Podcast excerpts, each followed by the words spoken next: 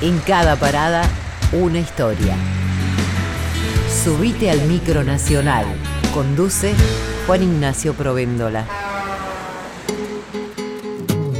Los primeros que se fastidiaron por la masificación del fútbol fueron los militantes anarquistas y socialistas, ya que los trabajadores que ellos convocaban a sus sindicatos dejaban de ir a los mitines para ver los partidos. Sin embargo, al poco tiempo anarquistas y socialistas entendieron que el fútbol, a diferencia de otros deportes instalados por ingleses, era abrazado por las clases populares que ellos aspiraban a representar. Así entonces empezaron a aparecer varios clubes fundados como trincheras de resistencia en épocas de elecciones fraudulentas, leyes confusas y una fuerte represión hacia aquellos considerados peligrosos al orden establecido. Numerosas de esas creaciones sobrevivieron exitosamente al tiempo, como Independiente, Chacarita, Huracán, News y Argentino Juniors, aunque hay uno menos conocido pero igual de vigente. Se trata del Porvenir, fundado en 1915 en Herley, entonces apenas una barriada en el sur del conurbano que empezaba a expandirse. El Porvenir terminó prácticamente encerrado entre Banfield, Lanús, Temperley y los Andes, el póker de equipos de la zona que más lejos llegó en el profesionalismo. La proximidad del porvenir con clubes más grandes lo privó del apoyo económico necesario para consolidarse en un lugar definitivo, por lo que debió cambiar la ubicación de su estadio cinco veces hasta finalmente volver a su Herley natal. Será por eso que el himno que se compuso para el centenario del club recuerda las sucesivas mudanzas y afirma en su estribillo arrabalero una frase que ningún hincha quiere olvidar. Yo no soy de aquí, soy del barrio de Herley, soy del porvenir. Yo, yo, yo,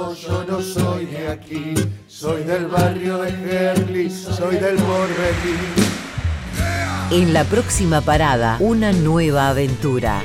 Micronacional, recorriendo el país a través de sus historias.